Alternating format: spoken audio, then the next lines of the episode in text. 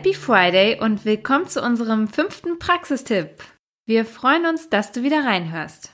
Mit dem heutigen Tipp möchten wir dich noch etwas mehr dabei unterstützen, dein Hunger- und Sättigungsgefühl besser einzuschätzen. In der Episode vom Dienstag haben wir ja ausführlicher über die verschiedenen Mechanismen und Einflussfaktoren gesprochen und dir auch schon viele Tipps gegeben. Vor allem ging es dabei darum, wie du mit dem Was du isst und wie du isst darauf einwirken kannst. Falls du noch keine Zeit hattest, in die letzte Episode reinzuhören, nimm sie dir bitte erst einmal. Es ist wirklich hilfreich zu wissen, was alles unser Hunger- und Sättigungsgefühl beeinflusst. Annette, du hast mir ja erzählt, dass du dir durch die vielen Diäten dein Hungergefühl förmlich abtrainiert hast. Wie kam es dann, dass du es wieder wahrgenommen hast? Nun, ein Aspekt war sicher das achtsame Essen, aber entscheidend war für mich die bewusste Entscheidung, wirklich zu essen, wenn ich hungrig war und wieder auf die Signale meines Körpers zu achten. Das klingt erst einmal sehr simpel, war es aber zu Beginn nicht. Und warum nicht? Unter anderem, weil ich noch immer geneigt war, meinen Hunger zum Beispiel mit einem Cappuccino anstelle von richtigem Essen zu stillen. Verstehe. Das war über viele Jahre eine Gewohnheit, auf die ich auch in einer anderen Episode nochmal zu sprechen komme. Jedenfalls war es schwer, diese Neigung abzustellen, aber da ich wusste, dass es zum intuitiven Essen gehört, die Signale von Hunger und Sättigung wirklich zu respektieren, habe ich mir ein Hilfsmittel besorgt. Ich weiß ja, wovon du sprichst, aber ich kannte die sogenannte Hunger- und Sättigungsskala auch nicht, bevor du mir davon erzählt hast. Ja, ich auch nicht. Kennengelernt habe ich sie erst durch das Buch Intuitiv Abnehmen von Evelyn Triball und Elise Rash. An alle Hörer, die das Buch noch nicht kennen, hier nochmal mein Hinweis, dass die deutsche Übersetzung des Titels den Eindruck erweckt, dass es beim intuitiven Essen in erster Linie ums Abnehmen geht. Das ist einfach falsch. Es geht darum, wieder ein natürliches, gesundes Essverhalten zu entwickeln. Die Abnahme von überflüssigen Funden ist nur ein Ergebnis, aber nicht das primäre Ziel. Und mich ärgert es noch immer, dass der Originaltitel Intuitive Eating so falsch übersetzt wurde. Ja, ja, die wussten wohl, dass es sich mit diesem Titel deutlich besser verkaufen würde. Mag sein. Aber erzähl doch mal, wie du die Hunger- und Sättigungsskala dann für dich genutzt hast. Im Buch ist das eine Skala von 1 bis 10 und diese Stufen bilden verschiedene Level von Hunger und Sättigung ab, die dann auch mit Merkmalen beschrieben sind. Mir fiel es echt schwer, gerade mein Hungergefühl auf dieser sehr breiten Skala einzuschätzen und deswegen habe ich daraus eine Skala von 1 bis 7 gemacht und dann damit gearbeitet.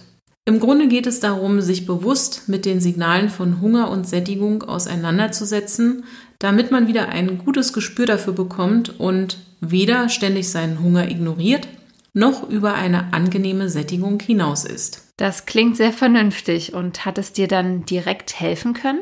Durch das achtsame Essen war es bei der Sättigung so, dass ich relativ schnell gemerkt habe, wann ich genug gegessen hatte. Schwieriger war es wirklich, auf meinen Hunger zu achten. Ich habe mir die Skala deshalb öfter vorgenommen und auch bewusst darauf verzichtet, morgens erst einmal einen Cappuccino zu trinken. Viele kennen vielleicht neben dem Magenknurren auch andere Signale wie leichte Übelkeit oder Schwindel, wenn sie lange nichts gegessen haben. Solche Signale lassen sich aber gut mit sowas wie einem Cappuccino überdecken. Immerhin enthält er durch die Milch einige Kalorien und das Koffein hat natürlich auch eine appetithemmende Wirkung sowie Einfluss auf diverse Hormone wie Cortisol und Insulin. Diese Gewohnheit abzustellen war definitiv nicht leicht, aber notwendig. Denn dadurch habe ich wirklich angefangen, etwas zu essen, wenn ich hungrig war. Und auch wenn es gegen die klassische Kalorientheorie spricht, ich habe dann mehr und öfter gegessen als zuvor und damit abgenommen. Ja, es wird vielen Menschen schwerfallen, das zu glauben, aber es zeigt, wie wichtig es ist, auf die Signale unseres Körpers zu achten. Wie lange hast du denn mit der Skala gearbeitet? Ich glaube konsequent, also täglich habe ich sie bestimmt zwei Monate verwendet.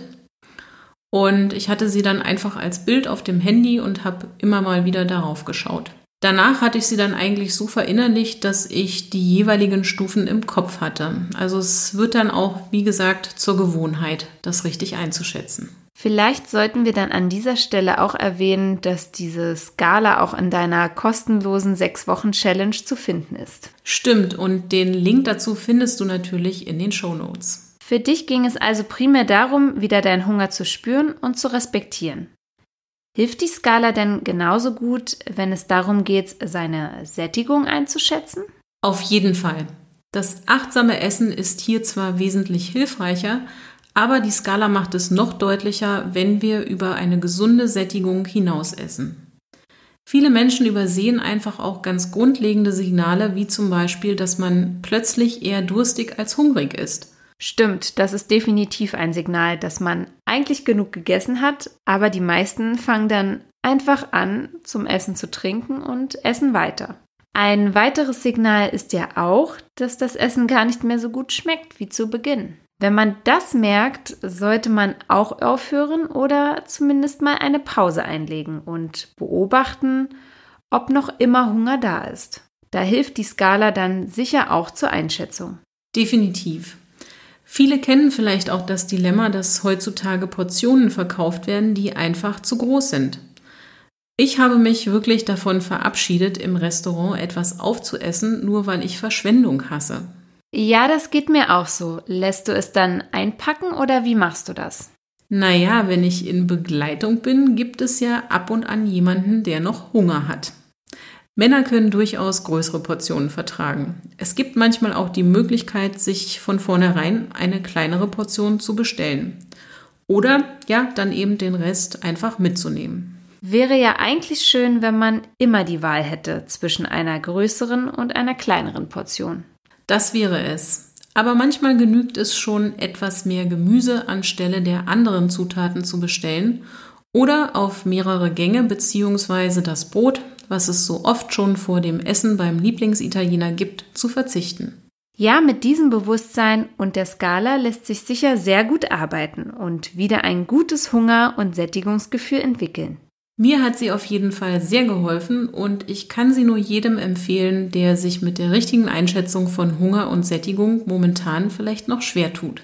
Ich habe sie auch schon einigen Klienten empfohlen und die fanden sie sehr hilfreich. Lass uns also gerne wissen, wie es dir damit geht, wenn du die Skala ausprobierst. Und falls du es noch nicht gemacht hast, dann vergiss nicht, den Podcast zu abonnieren, damit du unsere nächste Folge zum emotionalen Essen nicht verpasst. Genau. Wir wünschen dir jetzt erstmal ein richtig tolles Wochenende. Bis zum nächsten Mal, deine Linda und Annette.